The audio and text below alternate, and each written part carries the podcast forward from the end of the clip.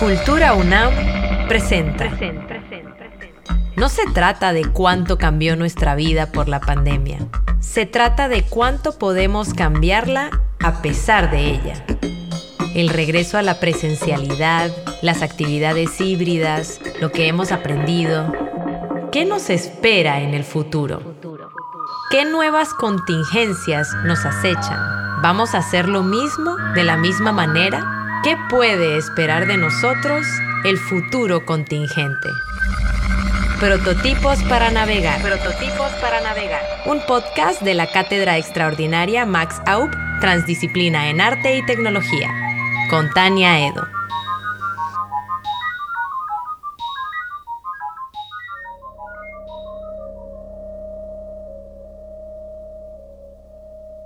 Hola, me da muchísimo gusto presentar en este podcast al filósofo y artista multidisciplinario Manuel de Landa.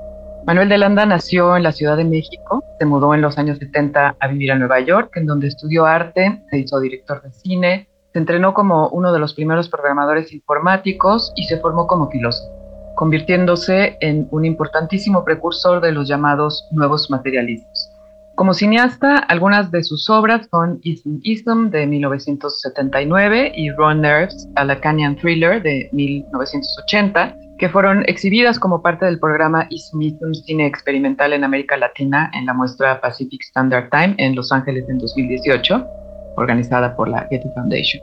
Además de haber sido profesor de instituciones como Cooper Union, la Universidad de Columbia Nueva York, fue titular de la cátedra de Les en la EGS, la European Graduate School.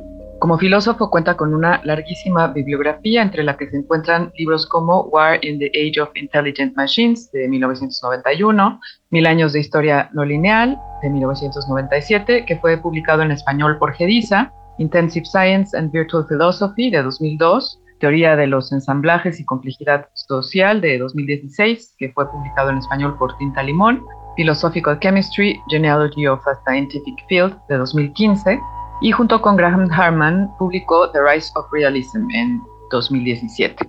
Recientemente publicó Materialist Phenomenology, A Philosophy of Perception en español, que esperamos sea traducido pronto, sería Fenomenología Materialista, una filosofía de la percepción, del cual hablaremos en este podcast.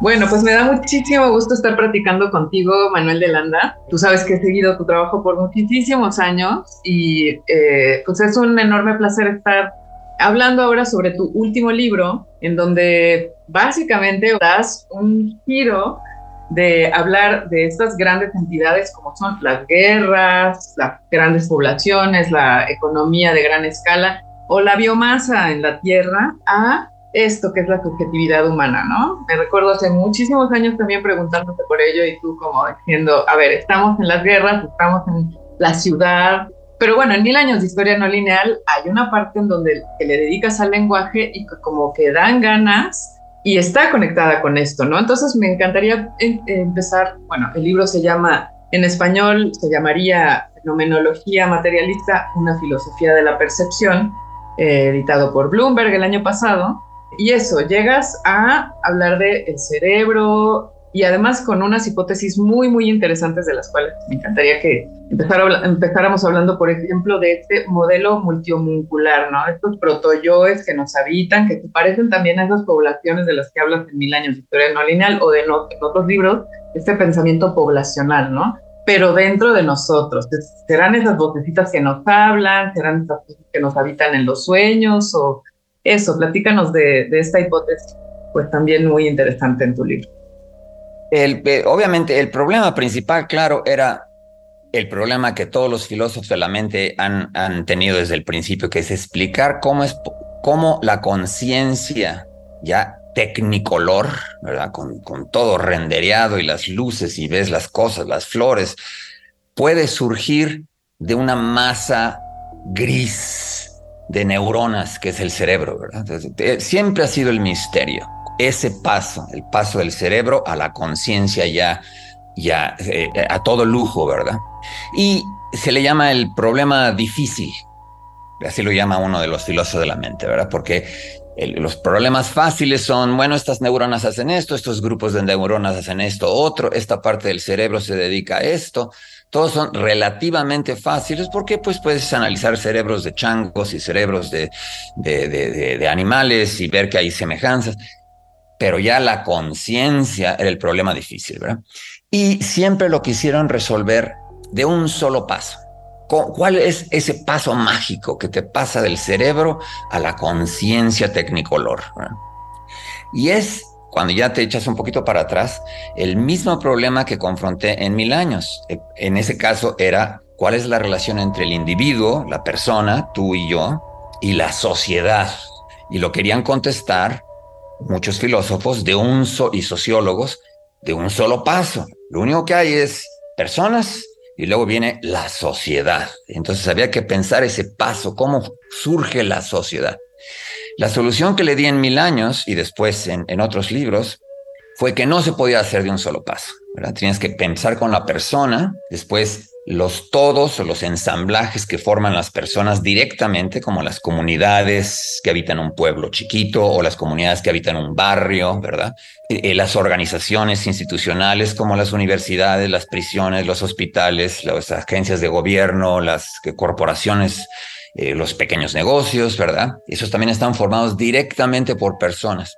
Después tomar esas comunidades y esas organizaciones, encontrar ensamblajes, pero ya de comunidades y de organizaciones, ir subiendo poco a poco, ¿verdad? Un ejemplo de un ensamblaje de organizaciones y comunidades es un movimiento de justicia social, el movimiento de justicia social de los trabajadores o de los negros para obtener el voto o el de las mujeres, ¿verdad?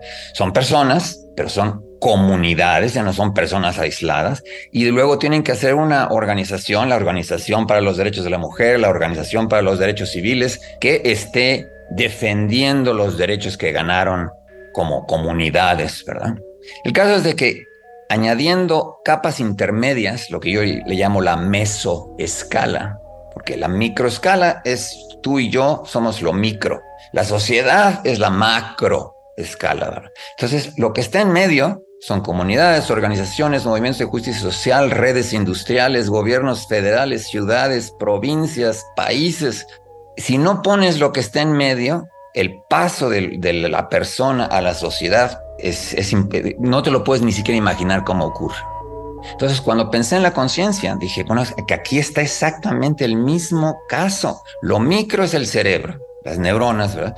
Lo macro es la conciencia ya técnico, en, en, tecnicolor. Y, y, por lo que no se puede resolver el problema es porque falta la mesoescala, falta todos esos pasos intermedios que te tienen que llevar del cerebro a la conciencia ya del, del, que está hablando ahorita, del, del, del, del Manuel que está hablando ahorita, ¿verdad? Y es por eso que introduje toda una serie de agentes cognitivos. O sea, tuve que hacer que la conciencia fuera gradual. O sea, que no fuera ¿Tienes conciencia o no tienes conciencia? O sea, algo absoluto, sino puedes tener poquita conciencia, luego otros agentes cognitivos pueden tener un poco más de conciencia, hasta llegar a la conciencia ya en tecnicolor acabada y toda rendereada, ¿verdad? Y solamente metiendo esos pasos intermedios, entre los cuales están los protoyos, los protoyos son completamente eh, especializados. Hay un protoyo para las cosquillas, hay un protoyo para la picazón, hay un protoyo para el color, hay un protoyo para ciertos sonidos.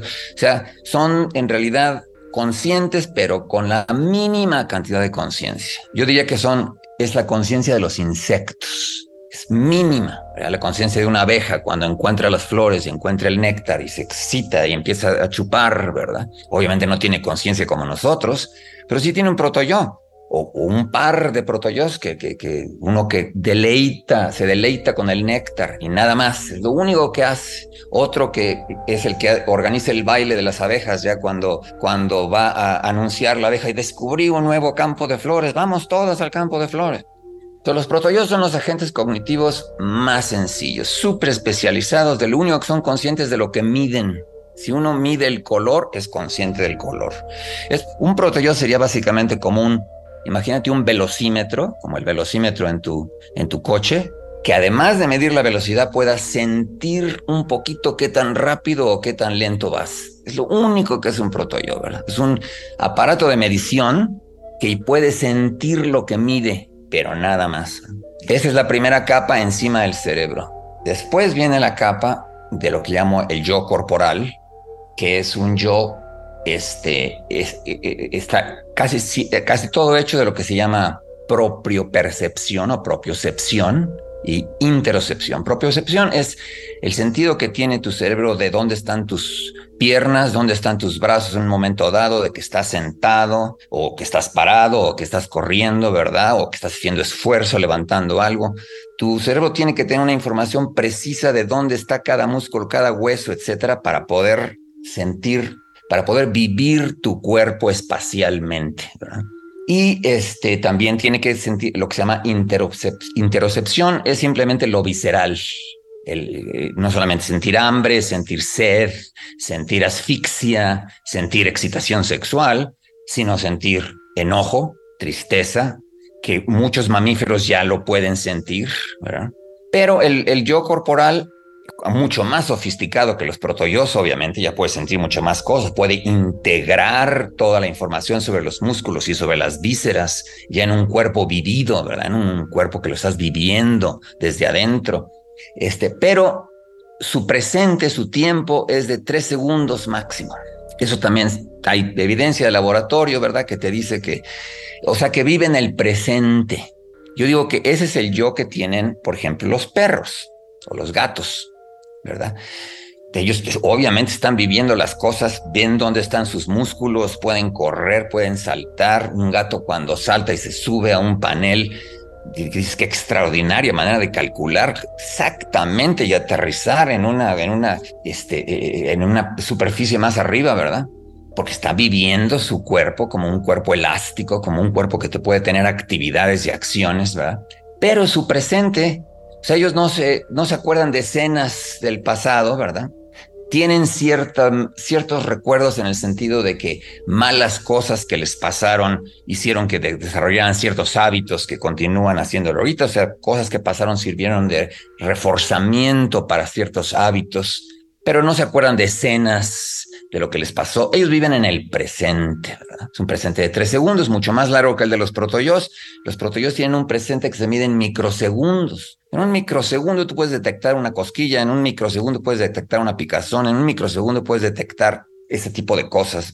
Que se necesitan ya tres segundos de síntesis de sintetizar la información de dónde están tus músculos y tus huesos, sintetizar la información de tus vísceras y vivirla en un presente chiquitito, claro, traslapados, de manera que el perro y el gato y nosotros sentimos esa continuidad.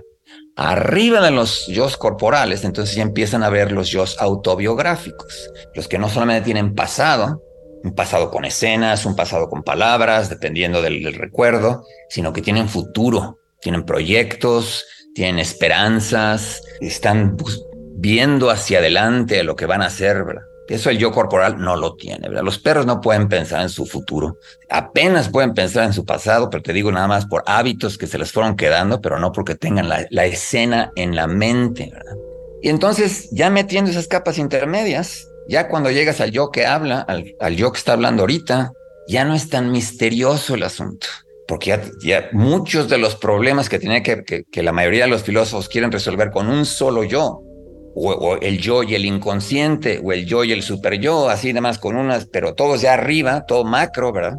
Aquí se resuelve con poblaciones de micro, de microagentes, ¿verdad? Que luego se componen en un yo corporal que ya es más encarnado, ya tiene un presente de tres segundos, que a su vez eventualmente dan lugar al yo autobiográfico. Entonces, es la misma solución que mil años le dio al problema del individuo y la sociedad, pero aquí es el cerebro y la conciencia. Oye, increíble. Muchas eh, posibilidades para especular con estas ideas, ¿no? Alguien me decía el otro día que el pensamiento de Deleuze, por ejemplo, sirve como para hacer cosas y siento que una de las herencias de tu pensamiento, de ese pensamiento, pues es justo eso, como que dan ganas de pensar y de especular sobre cosas, ¿no?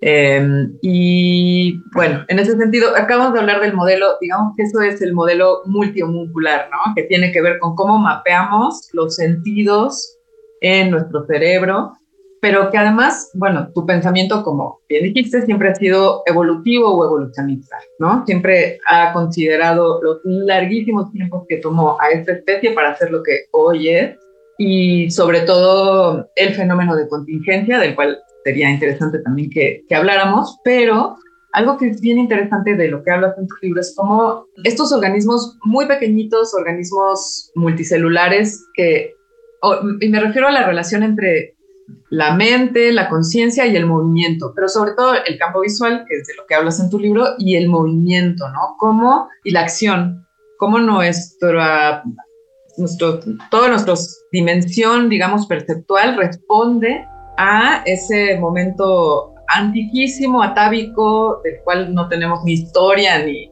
pero tenemos la evidencia material de que por ahí está, porque hay bacterias, hay diatomeas y cosas extrañísimas y viejísimas en este planeta de las cuales podemos aprender y que son las que por su movimiento, por sus capacidades de acción empezaron a desarrollar esto que es la percepción y sobre todo el campo visual, ¿no? Necesitamos ver porque nos movemos. Entonces, entender la visión sin el movimiento, como entender el cerebro, la cognición sin el movimiento, que parece como que la inteligencia artificial este, simbólica es lo que estuviera haciendo, tratar de explicarnos lo que es la mente con el puro cerebro así sin, nada que lo mueva, ¿no? Exacto. Sí, el, el, famoso caso del cerebro en una, en una jarra, en, un, en, una jarra de vidrio, es un cerebro flotando en el que supuestamente le conectas una cámara de video por unos alambres, ¿verdad? Y ya ve. Pero obviamente un cerebro flotando en, en, en líquido dentro de, un de, una jarra de vidrio no, no vería nada porque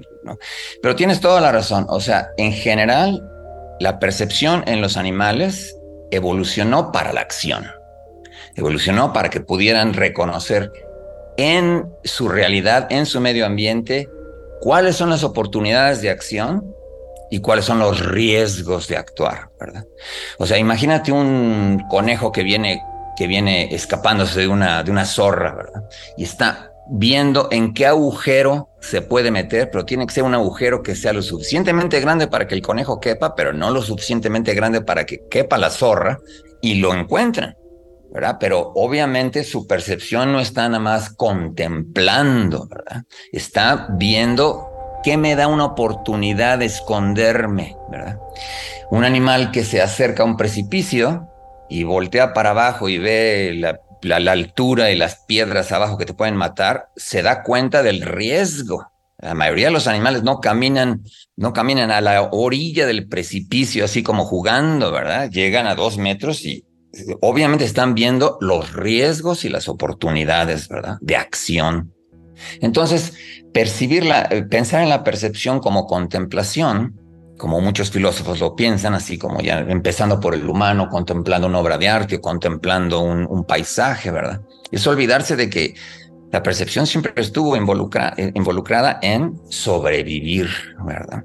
Y obviamente la historia evolucionaria es muy importante porque, por ejemplo, eh, la mayoría de los filósofos piensan que la conciencia, desde Kant sobre todo, es básicamente lingüística o conceptual. Sí tenemos percepciones de colores y tenemos percepciones de, de, longitudes y de ángulos, etcétera, pero es gracias a que los podemos categorizar con conceptos que entendemos lo que estamos viendo. ¿verdad? Eventualmente los conceptos se volvieron completamente lingüísticos en el siglo XX, ¿verdad? Y entonces ya era el lenguaje estructura la percepción. Pero ya cuando empiezas a incluir la historia evolucionaria te das cuenta que las, eh, eh, nuestra cultura de hacer herramientas de piedra y de tener división del trabajo de cazadores, recolectores, etcétera, es más o menos de un millón de años. O sea, las piedras, las, eh, herramientas hechas de piedra más antiguas, creo que son un millón de años más o menos. Pero el lenguaje, según, según varios cálculos, es nada más 200 mil años de edad. Entonces, si el lenguaje es necesario para que podamos entender lo que vemos, ¿qué hicimos por esos 800 mil años? Desde, los, desde hace un millón, cuando ya teníamos cultura, porque ya estábamos pasando la manera de hacer las piedras, de, de hacer las herramientas de una generación a otra, ya teníamos división del trabajo, ya había sociedad, ¿verdad? Ya había comunidad, ya había normas, por 800 mil años no podíamos entender lo que estábamos viendo, que estábamos a ciegas, básicamente sobreviviendo a ciegas, y hasta que apareció el lenguaje, entonces, ah, eso es una roca, ah, eso es un animal, ah, eso es una planta, porque ya tengo la palabra planta, roca, es absurdo. Entonces, todo mundo que piensa que la conciencia es lingüística está deshistorizando a la especie humana están copiando lo que dice el libro de la Biblia de Génesis, en el que Dios puso a Adán en medio del paraíso ya con lenguaje. Porque si te acuerdas, lo primero que le dice a Adán, todavía no crea a Eva, es ponte, a, ve a nombrar a todos los animales. Si, si, va a nombrar al rinoceronte y va a nombrar a la jirafa y va a nombrar al elefante, que ya tiene palabras. Entonces, en la Biblia se lo imaginaron como si así siempre hubiéramos sido. La idea era cómo cómo dar cuenta de cómo nació el lenguaje mismo y cómo podemos percibir sin lenguaje. Y entonces esas, esas criaturas unicelulares, bueno, unicelulares, no, pero muy chiquitas, multicelulares, a partir de moverse y de sus acciones que empezaron a desarrollar esto que es el campo visual para nosotros, y que también durante mucho tiempo lo hemos estudiado como si solo los humanos viéramos, ¿no? Como si ningún organismo anterior a nosotros hubiera visto y, eso que justo que, estás diciendo. Entonces, eso creo que da como mucho para pensar en la, en la percepción en esos otros estadios anteriores a nosotros o en las otras especies, ¿no? Y también para pensar mucho sobre en esta relación de la vista y el movimiento, sobre el sueño, que también parece que deja completamente fuera ciertos estudios sobre la mente o, o enfoques de la inteligencia artificial y pues no tienen esa, esa posibilidad de pensar el sueño, ¿no? Y, el sueño es una, un tema también importante. Es una de las cosas más increíbles del mundo, porque eh, están súper rendereados, sobre todo cuando ya has visto animación en tercera dimensión por computadoras y, has visto cómo el, trabajo que le cuesta a un artista modelar a las personas, hacerlas que caminen y que se vean que están en un espacio físico, modelar todos los edificios, iluminar todo. En los sueños todo eso ya está hecho cada noche, ¿verdad? O sea, aquí el problema, claro, fue que Freud, que fue el primero que, que empezó a tratar los sueños como un tema intelectual serio, ¿verdad? Se preocupaba exclusivamente del contenido del sueño, que es importante. O sea, lo que pasó, los eventos que ocurrieron, las personas que salieron, y obviamente trató de reducirlo todo al, complejo de Edipo. Si ves un túnel con un tren que va, el túnel es la vagina de la mamá y el tren es el pene del papá, cosas así. No me voy a meter ahorita con el asunto de si eso es cierto o no es cierto, porque no me late que sea cierto, pero lo que descuidó completamente y que eso solamente un cineasta lo puede ver, ¿verdad? Son los valores de producción del sueño, los sets, los extras, la iluminación, todo lo que en realidad es maravilloso del sueño, porque el contenido últimamente, últimamente sí es, sí es interesante, pero lo que es extremadamente misterioso es cómo, sin que haya unos artistas de computadora eh, haciendo los modelos, sin que haya alguien que esté iluminando, sin que haya animar una persona en computadora, es un cohete. Necesitas meterle un esqueleto y después constreñir ciertas articulaciones para que no se muevan demasiado y después meterle una manera de hacer contacto con el piso para que no se vea que está flotando. Es un cohete animar a una persona. En los sueños, tú vas caminando por la calle y hay 100 personas caminando al mismo tiempo. ¿Quién las animó? ¿Quién les metió el esqueleto? ¿Quién este, hace que se vean que están poniendo los pies sobre el piso?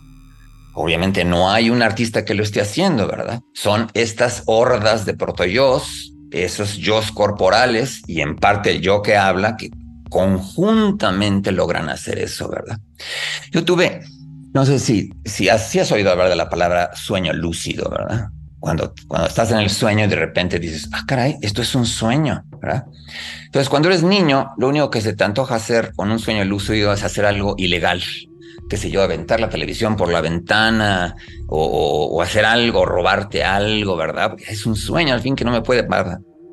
Yo tuve una serie de sueños lúcidos cuando estaba estudiando cine Y lo que hice cuando me descubrí que era sueño es empezar a revisar los, los detalles, los acabados, los acabados del sueño. Entonces, uno de los sueños estaba yo en la, en la puerta de un cuarto, de una recámara, parado en la puerta y se veía una cama de latón, esas que tienen tubos y, y, como globos de latón. Y dije, ah, esto es un sueño, pero, ah, bueno, pero voy a ver si me acerco tendría que haber un reflejo en ojo de pescado en la bola de latón de la cama. Me acerqué y había un reflejo en, de ojo de pescado. En la, me quedé idiota, ¿verdad? Porque la cantidad de presupuesto que tienes que tener para hacer esa producción, ¿verdad? En el otro estaba yo en un hotel y me puse en primer lugar, a ver los extras. ¿Cuántas personas asoleándose están aquí junto a la alberca? Porque tuvieron que contratar a todos, todos estos extras con caras diferentes y en posiciones diferentes asoleándose, ¿verdad? La alberca se aventaban los chavitos y hacía, este, eh, ¿me entiendes? Salía agua así.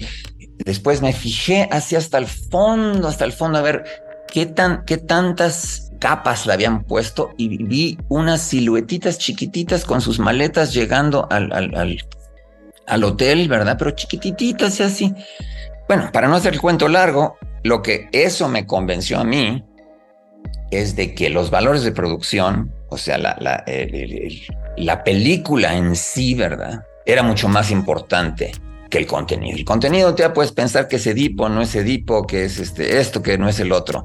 Pero lo, misterioso es cómo se producen estos escenarios con tantos extras, con tantas y con un argumento que a veces es loquísimo, a veces es muy normal, pero, pero es como una película que se autoproduce todas las noches. Increíble. Oye, y bueno, este, para terminar me gustaría preguntarte o, o decirte esto acerca de lo, como los caminos, digamos, la bibliografía que seguiste como camino en este libro, ¿no? Si bien en, Mil años de historia no lineal está como la ciencia no lineal, la complejidad, el caos, jugando ahí con Deleuze de una manera muy importante. Acá hablabas del pensamiento de Gibson, una visión ecológica y que de esta noción bien importante que son las affordances, ¿no? Que estas capacidades, capacidades de afectar y ser afectados el pensamiento de Peirce como más hacia la matemática y las neurociencias, ¿no? Para, para explicar la, la conciencia, como que es un camino justo eso, distinto del camino que explica el, la visión a través de, y la percepción a través del lenguaje, a través de los símbolos. Esto se va por otro lugar, también abrevando eso, matemática. Em, me gustaría preguntarte qué lugar juega la contingencia, un poco porque este programa este podcast responde también a estos dos sentidos de la contingencia que además también has trabajado en tus textos, ¿no? Como esta contingencia que, nombramos o que percibimos como catástrofe porque nos afecta a un terremoto que acaba de destruir todo, pero en realidad solo una vibración de la Tierra, ¿no? ¿Cómo opera la contingencia en nuestra conciencia? Bueno, es que ya tenía la respuesta y ahorita se me olvidó. Bueno, lo contingente en general, ¿verdad? Es un evento contingente, es, algo que pasó, pero que no tenía que haber pasado, ¿verdad? que no era necesario que pasara, pero sí pasó. Entonces, por ejemplo, en, mi, en, en, en el, la teoría del cerebro que utilizo en el libro, una cosa muy importante son las esquinas de los objetos, o sea, la silueta del objeto, porque cuando yo tengo la mano así, enfrente de mi cara, ¿verdad? La esquina de esta mano está ahorita bloqueando mi cara y, en el, como la muevo, revela, ¿verdad? O como la muevo, oculta. Y obviamente todos los objetos sólidos ocultan cosas detrás, ¿verdad? Y este, es muy importante esas relaciones de ocultamiento, de ocultación, porque eh, eh, eh, el mundo tridimensional está proyectado en nuestra retina como de dos dimensiones, pero si te mueves y ves a los objetos, unos tapándose, unos revelándose. La tercera dimensión del mundo está mapeada en el tiempo, en el tiempo de moverse, ¿verdad? Gracias a estas relaciones de ocultación que James Gibson este, estudió en súper detalle, creo que fue el primero en darse cuenta que las esquinas de los objetos son muy importantes. Ahora aquí viene lo contingente. Si hubiéramos evolucionado en Venus, donde la mayoría de los objetos son este, gaseosos o líquidos, no hubiéramos desarrollado esta percepción, porque no hay esquinas. ¿Para qué tienes que tener en, el cerebro lo primero, a donde llega la información de la retina, a una parte del cerebro del córtex este, visual, es para sacar esquinas. Es todo lo que hace, sacar esquinas antes de formar superficies y contornos, antes de formar objetos tridimensionales. Lo primero que hay que sacar son esquinas. Pero eso es completamente contingente de haber evolucionado en el planeta Tierra, donde la mayoría de los objetos son sólidos.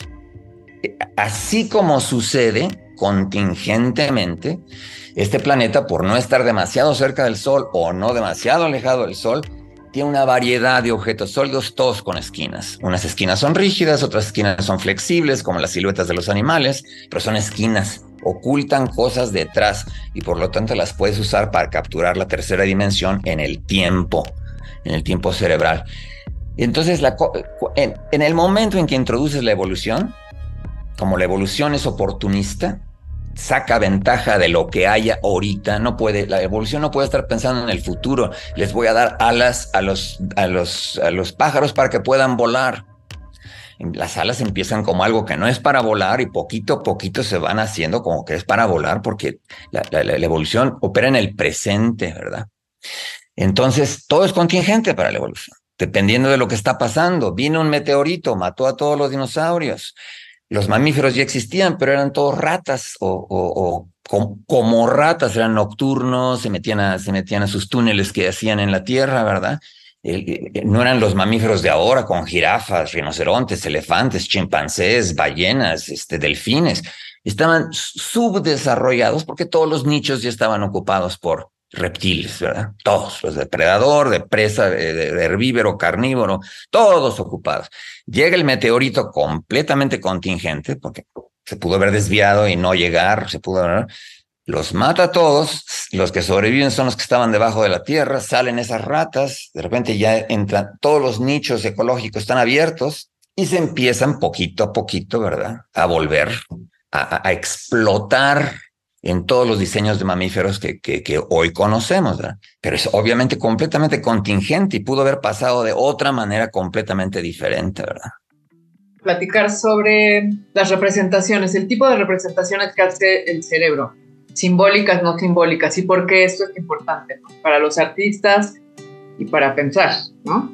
Bueno, por mucho tiempo, desde Kant, se pensaba que las representaciones en el cerebro o en la mente eran simbólicas, eran conceptos. Kant pensaba que además de la intuición directa que tenemos de sensaciones de color y sensaciones de tono, etcétera, tenía que haber entendimiento. Y para entender lo que esas sensaciones eran, se necesitaba conceptos. Kant fue tan famoso que la idea de que todas las representaciones en el cerebro son simbólicas, que en el siglo XX se volvieron significantes, ¿verdad? se volvieron en los significantes de Saussure, eh, eh, eh, se propagó como loca por todos lados. Y cuando las computadoras empezaron a salir, como las computadoras también manejan símbolos, se pensó, bueno, el cerebro es una computadora que maneja símbolos. Y así es como se produce la percepción. Entonces la percepción es básicamente conceptual, ¿verdad? Los que rechazaban eso, como, como este James Gibson, el, el, psicólogo ecologista que, te, que, mencionamos la vez pasada, reaccionaron contra eso, pero reaccionaron demasiado, demasiado, reaccionaron negando que había representaciones en la mente y en el cerebro en absoluto. De hecho, para Gibson, toda la percepción ocurre en la retina que es absurdo, ¿verdad? Tendrías que tener una retina mágica para que extrayera toda la información. Él lo que descubre Gibson es de que hay tanta información en la retina, por ejemplo, él sustituye el concepto de imagen retinal, que es como una fotografía, por el concepto de flujo óptico, que es como más como una película. Y ya cuando tienes flujo óptico, le puedes extraer muchísima información a lo que se proyecta sobre la retina y él por eso pensó, bueno, entonces ya no se necesita el cerebro, ya no se necesita una computadora, la retina lo puede hacer todo, que es obviamente absurdo. Entonces la cuestión era encontrar un término medio entre los que dicen que son todos símbolos y entre los que dicen que no hay representaciones. Entonces yo lo que hice fue irme de regreso al, al inventor de la semiótica, que se llama Charles Sanders Peirce, un, un filósofo americano, que clasificó los signos o las representaciones en tres diferentes tipos. Están los símbolos, que, que eh, se ligan a su referente por medio de una convención social. Están los íconos, que se ligan a su referente por una relación de similitud. Puede ser una, una similitud de apariencias, como en un retrato realista, o puede ser una similitud de relaciones, como en un diagrama electrónico, que, no, no, se parece a lo que es, pero captura todas las relaciones. Y por último, Pierce este, dijo, bueno, hay otro tipo de signos que son más naturales, que se llaman indicadores o índices, que son como las huellas digitales que dejas en la escena del crimen, este, las huellas de un, las huellas, las pisadas de un venado que las deja en el lodo y luego el cazador eh, dice, es una indicación que el venado estuvo aquí y sigues las huellas y llegas al venado, ¿verdad? Entonces, los índices se ligan a su referente, en este caso, las huellas eh, del, venado se, ligan al venado por una relación causal. El venado con sus patas hizo las huellas o el criminal con sus manos dejó las huellas digitales, ¿verdad? Los síntomas médicos también tú tienes la, nariz este, tapada, la, la, este, la garganta irritada. Bueno, esos son indicaciones de que tienes una gripe o son indicaciones de que tienes una pulmonía, ¿verdad? Los, índices o los indicadores fueron completamente despreciados en el siglo XX. Nadie, nadie, hay una sola persona, un solo filósofo que haya hablado de los índices, con que están por todos lados porque muchas, muchas cosas de las que tú comunicas con, con, tu, con tu cara, con tus eh, reacciones faciales o con tu conducta, eso indica que a ella no le gusta, eso indica que ella está realmente eh, completamente comprometida con esto. Por todos lados hay indicadores y los semióticos se, les olvidó completamente, ¿verdad?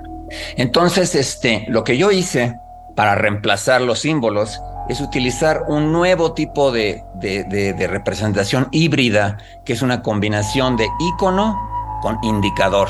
El perfecto ejemplo es un mapa de GPS. El mapa de GPS en tu teléfono tiene obviamente las calles donde, estás, ¿verdad? Los caminos, los, los edificios, eso es un icono. No, no, se parecen de, similitud de apariencia a las calles, pero se parecen en, en relaciones. Si una calle está entre otras dos calles en la realidad, en el icono, esa calle tiene que estar entre otras dos calles. Y el puntito rojo que eres tú está siendo causado por tu teléfono mandando una señal de dónde estás al satélite y regresando a tu teléfono. Entonces es un índice, es un índice de dónde estás tú en ese momento. Entonces, conforme te mueves en el, en icono, se mueve tu puntito y entonces ya sabes que vas por el camino correcto, ¿no? Es un, es un nuevo tipo de signo, un nuevo tipo de representación. Entonces, lo que hice es utilizar esos híbridos en los cuales el icono representa, por ejemplo, todo tu cuerpo. Hay muchos mapas de tu cuerpo eh, en, en, el cerebro diferentes. Hay mapas de tus vísceras, hay mapas de tus músculos, hay mapas de tus huesos, entonces tú te puedes tener un icono que es un mapa, es similar en sus relaciones a tu cuerpo, y el, y el puntito del GPS ahora se, forma las partes de ese mapa que están activadas en este instante, es lo que está informándole, o sea, el, el icono le informa a tu cerebro cuáles son las partes de tu cuerpo, pero el, el índice o, o el indicador le dice en dónde exactamente, ahorita en este instante, están tus brazos, ahorita en este instante tienes hambre, ahorita en este instante. El, el, icono es el cuerpo en general, el indicador es el presente. Ahora, para visualmente, hay muchos mapas en el cerebro que son mapas de la retina. Son mapas, eh, eh, o sea, son eh, iconos exactamente en la definición, ¿verdad? Porque cada neurona está conectada a uno de los detectores en la retina, ¿verdad? A los conos o los, este, eh, los bastones, ¿verdad? Que, que son los, los, los Entonces, eh, eh, la retina está mapeada uno a uno varias veces en tu cerebro. Pero, y eso es el icono. Y ahora viene el indicador. El indicador es la parte de, de, tu campo visual a la que le estás poniendo atención en ese momento. O sea, la parte del campo visual que a ti te parece lo más significativo, lo más importante, a lo que en este momento te estás concentrando en, eso sería el índice, ¿verdad? Entonces, con estos nuevos signos, con estas nuevas representaciones, logro quitar la idea de que el cerebro es una computadora manipulando símbolos y, se ve ahora como una máquina de procesamiento de información, pero que trabaja con otras representaciones completamente diferentes. Y nos quitamos la cosa de James Gibson de pensar mágicamente que todo ocurre en la retina y que no hay representaciones en absoluto. Oye, ¿y esto cómo está relacionado, por ejemplo, con la luz? ¿no? Tu reflexión en el libro empieza con la luz y haces como una pregunta o, lanzas esta idea de que también durante mucho tiempo se pensó que la luz era, que nuestros ojos eran algo que recibía la luz, así como algo completamente, eh, sí, sin ninguna información. Y el ojo tenía que inventarlo todo porque esa era información sin y tú le das como una riqueza a la información que viene en la luz, como qué podríamos, especulando, qué podríamos aprender de la luz pensando en eso, ¿no? Que nuestro ojo es una máquina muchísimo más compleja de lo que parecía y de lo que sabíamos. Entonces, eh, elementos como la luz, que pues es fundamental en la vista, ¿qué nos puede enseñar o qué nos está enseñando si, lo, si pensamos al campo visual así? Bueno, eso también es una contribución de, Gibson. Gibson tiene muchas contribuciones. El que se haya equivocado con respecto de esa retina mágica que él piensa que existe, bueno, eso fue uno de sus errores, ¿verdad? Pero tuvo muchas cosas que le atinó. Él, por ejemplo, piensa en la luz no como algo abstracto, sino como la luz llegando al planeta Tierra y reverberando constantemente en el sentido. Reverberar es rebotar ida y vuelta y seguir rebotando ida y vuelta de todas las superficies que reflejan la luz, ¿verdad? Entonces lo que él dice es, una vez de, que la luz está ya en ese estado de reverberación, lo que te llega, la, la luz que te llega a tu ojo trae información sobre la última superficie en la que rebotó obviamente son los objetos alrededor tuyo, los que no están ocultos, los que no están detrás de algo o detrás de la puerta que está cerrada, ¿verdad? Todos esos objetos no hay luz que, que tenga, no, hay objetos con superficies que fueron los últimos que rebotaron la luz antes de que te llegara al ojo. Y una vez que piensas en la luz así, la luz ya es estructurada, no es nada más una energía blanca, por decirlo así, que, que, baña al planeta, ¿verdad? Sino algo que está rebotando constantemente, reverberando constantemente de superficies y que por lo tanto trae muchísima información sobre esas superficies, ¿verdad? Oye, ¿y cómo qué tipo de información puede, puede tener eso por un lado? Y, por otro lado, cuando hablas de intervención, no sé, lo que más se te antoje contestar, ¿no? Cuando hablas de intervenciones causales en el, en el mundo, eso como sí, cómo puede relacionar al campo visual con la contingencia en el mundo y con cómo hemos desarrollado la vista, ¿no? O, la visión. Bueno, este, Gibson, además de introducir la idea de luz estructurada, ¿verdad? De, por ejemplo, eh, la luz que te llega a los ojos trae muchísima información sobre qué objetos están detrás o delante de otros objetos. Eso ya habíamos hablado de antes, las relaciones de oclusión, ¿verdad? La idea es en realidad que solamente las superficies de las cosas son visibles, a menos de que el objeto sea transparente o translúcido, pero en la mayoría de los objetos que son opacos, en realidad estamos lidiando con superficies, ¿verdad? Y es por eso que la visión en, en el planeta Tierra evolucionó para ver superficies, porque hay muchas superficies rígidas o flexibles, pero que reflejan luz, ¿verdad? Pero lo que dice Gibson, además de eso, es, es decir, la luz no te trae información nada más sobre las propiedades de las cosas, de qué color es ese objeto, qué tan alto es ese objeto, qué tan masivo es ese objeto, sino sobre las oportunidades y los riesgos que esos objetos te ofrecen para la acción. Él le llama a esas oportunidades y riesgos affordances en inglés, en español sería ofrecimientos. Son las oportunidades y los riesgos que te ofrecen las superficies alrededor de ti. Por ejemplo, un, un conejo que esté escapándose de una, de una zorra que lo va a comer. Él está examinando todas las superficies para ver dónde hay un agujerito que sea lo suficientemente grande para que él quepa, pero no demasiado grande para que también la zorra quepa y que por lo tanto le ofrezca refugio. Él cuando está viendo las cosas no está viendo, ay, ese, ese agujero está a la derecha o a la izquierda o, propiedad. Él está viendo qué me ofrece refugio porque esta zorra me ofrece el riesgo de comerme. Entonces, como las, todos los animales, incluyendo los humanos, estamos en este mundo actuando para poder sobrevivir, interviniendo causalmente para poder sobrevivir, lo primero que necesitamos entender es sin, sin cambiar nosotros, sin intervenir nosotros sobre las cosas, qué cosas nos ofrecen, qué oportunidades de acción nos ofrecen, qué riesgos nos ofrecen. Por ejemplo, un, un piso relativamente rígido te ofrece la oportunidad de caminar sobre él porque sostiene. Llegando a la, orilla del lago y pones el pie y ves que se hunde, ya no te ofrece la oportunidad de, caminar sobre él.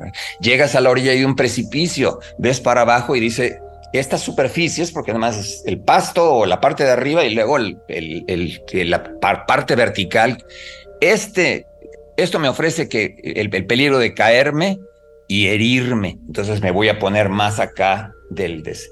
Entonces, el mundo está lleno de ofrecimientos, pero los humanos y, muchos otros animales, como los castores que crean este, eh, diques o las arañas que crean sus telarañas, pero los humanos en especial pueden cambiar los ofrecimientos de las cosas.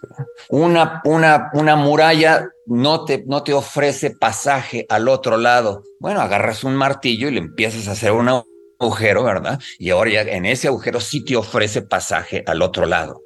Una de las cosas que hacemos los humanos en general, por medio de la tecnología y por medio de las intervenciones causales, es arreglar los ofrecimientos de manera que nos ofrezcan menos riesgos y nos ofrezcan más oportunidades para la acción. Toda esa información y más cosas que no estamos viendo o no estamos registrando están vienen llegan con la luz, ¿no? Como que es información que llega al, campo visual a través de la luz, ¿no? Pero solamente si le pones atención. Eso es una cosa muy importante, porque ahorita me está llegando información de esta silla que tengo a la derecha, me está llegando información de ese, del techo que, estén, que tengo arriba, todo está llegando a mi retina, pero no lo estoy, no lo estoy pelando no le estoy haciendo caso, no estoy haciendo nada con esa información. En cambio, la parte de la pantalla donde estás tú ahorita es en la que me estoy enfocando y es de todas las superficies que hay alrededor mío, es la única que está siendo completamente consciente, ¿verdad? O sea, la atención juega un papel muy importante en mi libro porque, y volvemos a lo mismo, imagínate que estás en una comida rodeado con gente, estás platicando, estás tomando vino y de repente dices, ay, nadie ha visto el salero, este, porque necesito sal para mi comida. Ahí lo tienes juntito a ti y de repente ves que estaba el salero aquí inmediatamente, o sea que siempre estuvo en tu retina. Eh, tu cerebro procesó la presencia del, del, del, porque es parte de lo que de la luz que te está llegando a los ojos, ¿verdad? Pero como tú estabas tan distraída con, la conversación y la copa de vino y la comida en sí, ¿verdad? No notaste que ahí estaba el salero. Pero si no notaste que ahí estaba el salero, ¿eras consciente de que ahí estaba el salero? Y digo que no eras consciente. La información te estaba llegando, pero porque no le estabas poniendo atención, se mantenía a un nivel relativamente inconsciente. Tanto es así que cuando por fin lo notaste, te sorprendes de que haya estado ahí todo el tiempo. ¿Cómo es posible que no lo haya visto si estaba aquí todo el tiempo? Entonces, obviamente, el entrenar tu atención para poder ver más cosas es básico. No solamente en el mundo del arte, donde la única manera de apreciar, digamos, un cuadro modernista, ¿verdad? Es sabiéndolo, eh, sabiéndolo este, leer, o sea, entrenando tu atención para ver los detallitos, acercándote y alejándote para que tu atención se fije en diferentes partes. Las personas que pasan en un museo rapidísimo, le echan un ojo a una pintura y se siguen a la siguiente, como muchos turistas lo hacen, ¿verdad? No están apreciando esa pintura. Para apreciar esa pintura necesitas ponerle atención a las cosas que, que valen la pena ponerles atención, ¿verdad? Eh, eh, te acercas bastante para ver las pinceladas y ver cómo ocurrió cierto efecto de transparencia en unos textiles, ¿verdad? luego te echas para atrás y ves a los textiles, ya no ves las, ya no ves las pinceladas, le pones atención a dónde viene la luz y cómo la luz está reflejando, el pintor cómo logró capturar esos efectos de luz, ¿no? Este, obviamente eso también se traduce a, la pintura abstracta y a la pintura no, no, no figurativa, ¿verdad? En la que tienes que en realidad no, ponerle atención no solamente al contenido del cuadro, que en el caso de una pintura abstracta no tiene, sino al vehículo del cuadro. Déjame introducir rapiditamente esa, esa distinción. Los tres tipos de signos de Peirce, índices, iconos y, y símbolos, tienen tanto un vehículo causal, el vehículo que interactúa con tus sentidos, y un contenido. La distinción ya se ha hecho en el siglo XX muchas veces, es la distinción entre el significante y el significado. El significante es el vehículo eh, eh, eh, sonoro, el vehículo acústico de las palabras, es lo que oyes cuando oyes a alguien charlando y no sabes el idioma en el que lo están hablando, ¿verdad? Nada más oyes el significante, nada más oyes el vehículo. Y el contenido es de lo que están hablando, ¿verdad? Pero los iconos y los índices también tienen este vehículo y contenido. Para mí se me hace eso muy importante porque, por varias razones. En primer lugar, para poder decir que hay protoyos y yos este, corporales y luego yos autobiográficos, que hay agentes en el cerebro que son cognitivos. Mi definición de un agente cognitivo, aunque sea inconsciente, más abajo de los protoyos todavía, es que sea capaz de interactuar con el vehículo de los signos y con el contenido de los signos. Una parte del cerebro que nada más, que nada más interactúa con el puro vehículo para mí no es cognitivo porque no estás yendo al referente. Tú no, puedes ver las huellas del venado y si no te das cuenta que esto refiere a un venado, nada más ves unos agujeros con una cierta forma, en realidad no estás leyendo esas huellas correctamente, no estás viendo que se refieren al venado. Entonces, para que existan agentes cognitivos en el cerebro, que, tanto el vehículo como el contenido sean apreciados por esos agentes. En mi libro trato de probar que hasta agentes cognitivos inconscientes, como la, la, zona B1 del, del, del, del, córtex visual o la zona B2 o la zona B3. Una, una extrae orillas, otra extrae contornos, la otra extrae colores, pero ya están tanto interactuando con el vehículo, que en este caso son patrones de, de, actividad neuronal, como el contenido. Es solamente metiendo el contenido desde el principio, la experiencia visual al final puede ser inteligible. O sea, no nada más vehículos, sino también contenidos, ¿verdad?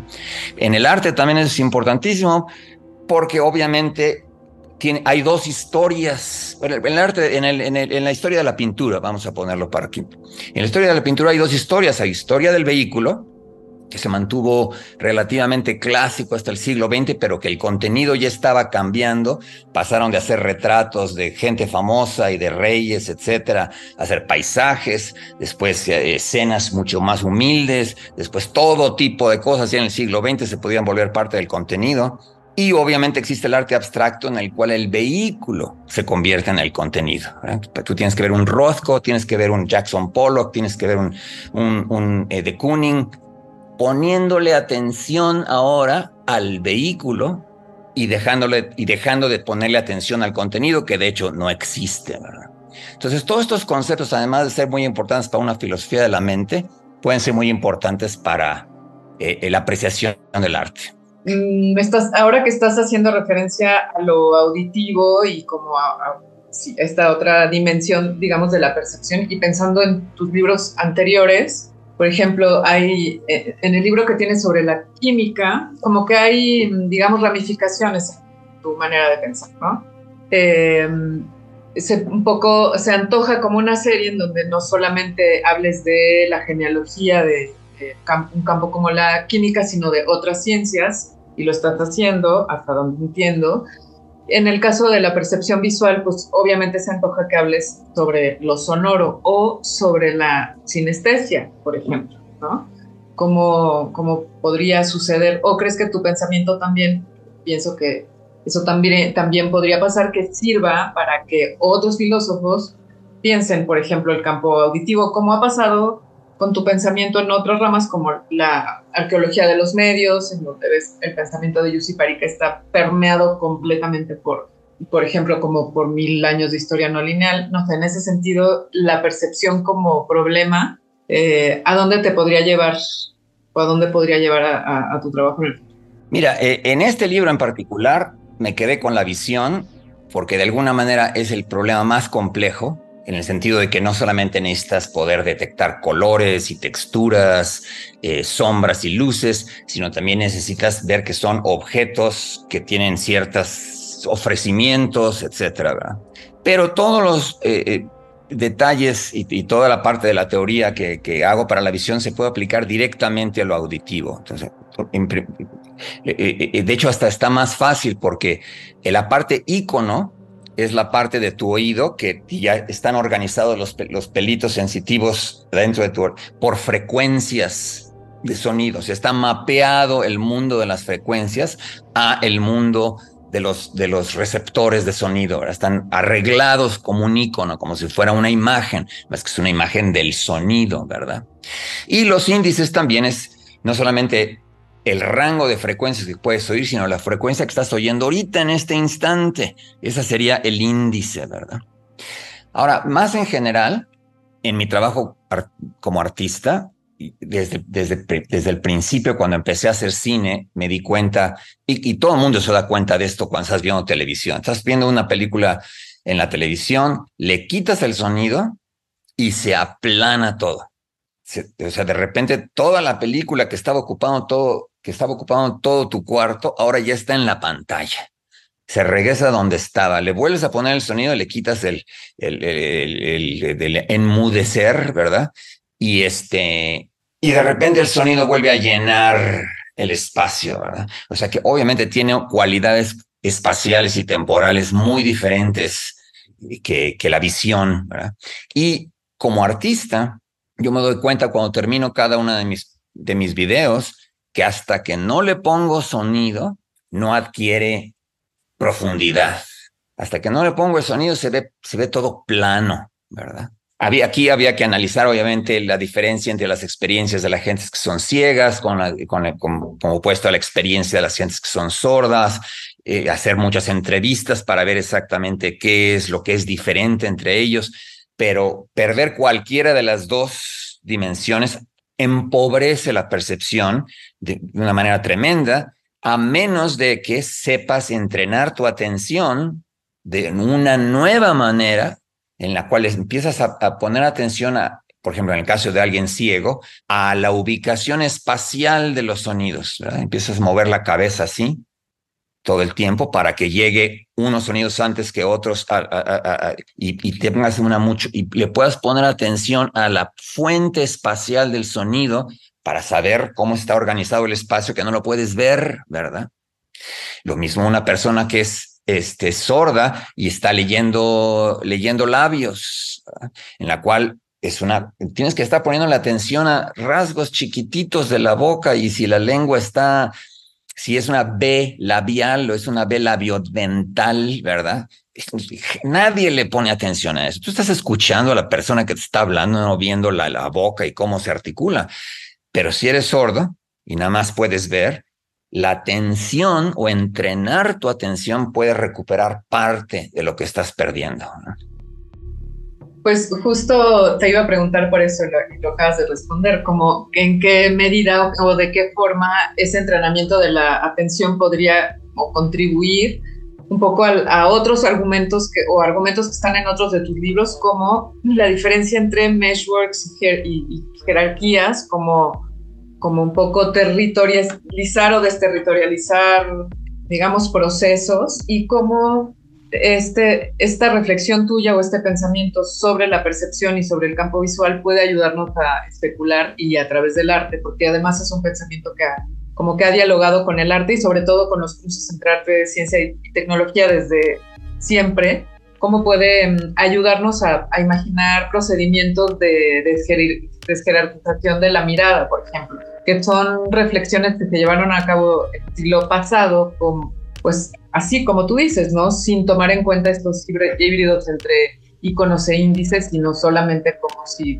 la visión, la vista fuera una cuestión puramente simbólica y este, y con contenidos solo simbólicos y determinados, ¿no? Por la historia, que sí lo son, es histórica y es contingente, pero no solamente en cuanto a lo simbólico, sino también en cuanto a esos los elementos de la mirada que están ahí, ¿no? Que, bueno, eso creo que nos sirven mucho como artistas y como practicantes culturales en general para pensar em, en cómo, cómo desjerarquizar nuestra mirada desde otro lugar, como pues, desde un lugar del materialismo, ¿no?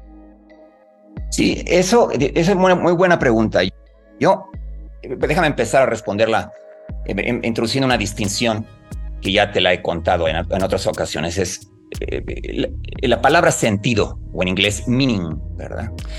Que todo mundo utiliza, ¿verdad? Porque todo tiene que hacer sentido, el sentido de esta palabra, pero en realidad la palabra es muy peligrosa porque son dos diferentes palabras. Si yo digo, esta oración no tiene sentido o mi vida no tiene sentido. Las personas piensan que es la misma palabra, que estás hablando de cosas lingüísticas, pero en realidad son diferentes. En la primera quieres decir, esta palabra o esta oración no tiene significación, es, absurda. En el otro quiere decir, no es mi vida no tiene significación, sino mi vida no es significativa, no es importante, me siento insignificante, me siento que nadie me valora. Uno tiene que ver con el contenido de las palabras, si, si es, este, digamos, algo sin significación es absurdo, algo que no es significativo es trivial. Trivial y absurdo son dos cosas completamente diferentes. Una tiene que ver con el contenido de las palabras, de esas representaciones en particular. El otro tiene que ver con el valor que le das a ciertas cosas. Lo que es importante y lo que no es importante, lo que es significativo y lo que no es significativo. Entonces, obviamente, para los animales y para los humanos, los ofrecimientos del medio ambiente es lo que es significativo, ¿verdad? O sea, si algo te ofrece peligro, en ese momento le pones atención porque es significativo, no porque tenga significado, ¿verdad? El significado también entra después, ya cuando los humanos desarrollan el lenguaje, etcétera, pero como ya habíamos discutido, nos pasamos 800 mil años sin lenguaje, valorando las cosas con la vista, valorando las cosas con el oído, en, respecto de lo que de lo que nos podían hacer, de lo que de, eh, de, lo que es este importante, lo que es relevante, ¿verdad? Entonces, eh, la cuestión de la atención, dado que si, si, si, si, si no estás distraído y, y estás poniéndole atención a algo, típicamente le estás poniendo atención a algo significativo algo que importa en ese momento. Puedes estar nada más este, distrayéndote y leyendo y entreteniéndote y tu mente está volando por todos lados, estás muy distraído, no le estás poniendo atención a nada. Pero en muchos momentos le tienes que estar poniendo atención a algo. Y eso es lo que consideras importante en ese momento. Ahora, esto no se reduce nada más a lo visual o al auditivo o a la percepción, sino a, a, la lectura, por ejemplo, a la lectura de los libros. Cuando estás leyendo un libro, hay muchos pasajes que son completamente triviales, que son de relleno, ¿verdad? Eso se te olvidan. De repente llegas a un párrafo en el que te dice algo de la historia. El capitalismo ya existía en el siglo XIV. Ah, caray, si yo pensaba que era la revolución industrial del siglo XIX, ¿cómo que el siglo XIV en Milán y en Florencia? Y, y de repente le pones atención a ese punto porque obviamente tiene muchas consecuencias teóricas, ¿verdad? Entonces, como escritor, Además de que como artista necesitas estar manipulando la atención de la audiencia para que vean las cosas que quieres que ellos vean, ¿verdad? Como escritor necesitas estar pensando que la, que la, la atención es un recurso finito, que las gentes no le pueden estar poniendo atención a todo, que si están distraídas no van a entender tu libro y que si tu libro está escrito obscuramente, cualquier distracción va a hacer que se vayan. Entonces, eh, eh, eh, esta teoría de la atención te obliga como escritor a escribir claramente para que haya lo menos de distracciones, para que la atención del lector esté sobre lo importante de cada párrafo. Tratar de llenar los párrafos con cosas importantes, tratar de evitar la retórica, tratar de evitar las exageraciones, tratar de evitar dar demasiados ejemplos, tratar de evitar cualquier cosa que vaya a distraer al lector de la narrativa principal que es la historia de la economía no es lo que nos contaron, señores. La historia de la economía es otra cosa completamente diferente y hay que ponerle atención a todos esos datos históricos porque van a informar o le van a dar forma a nuestras actividades políticas actuales.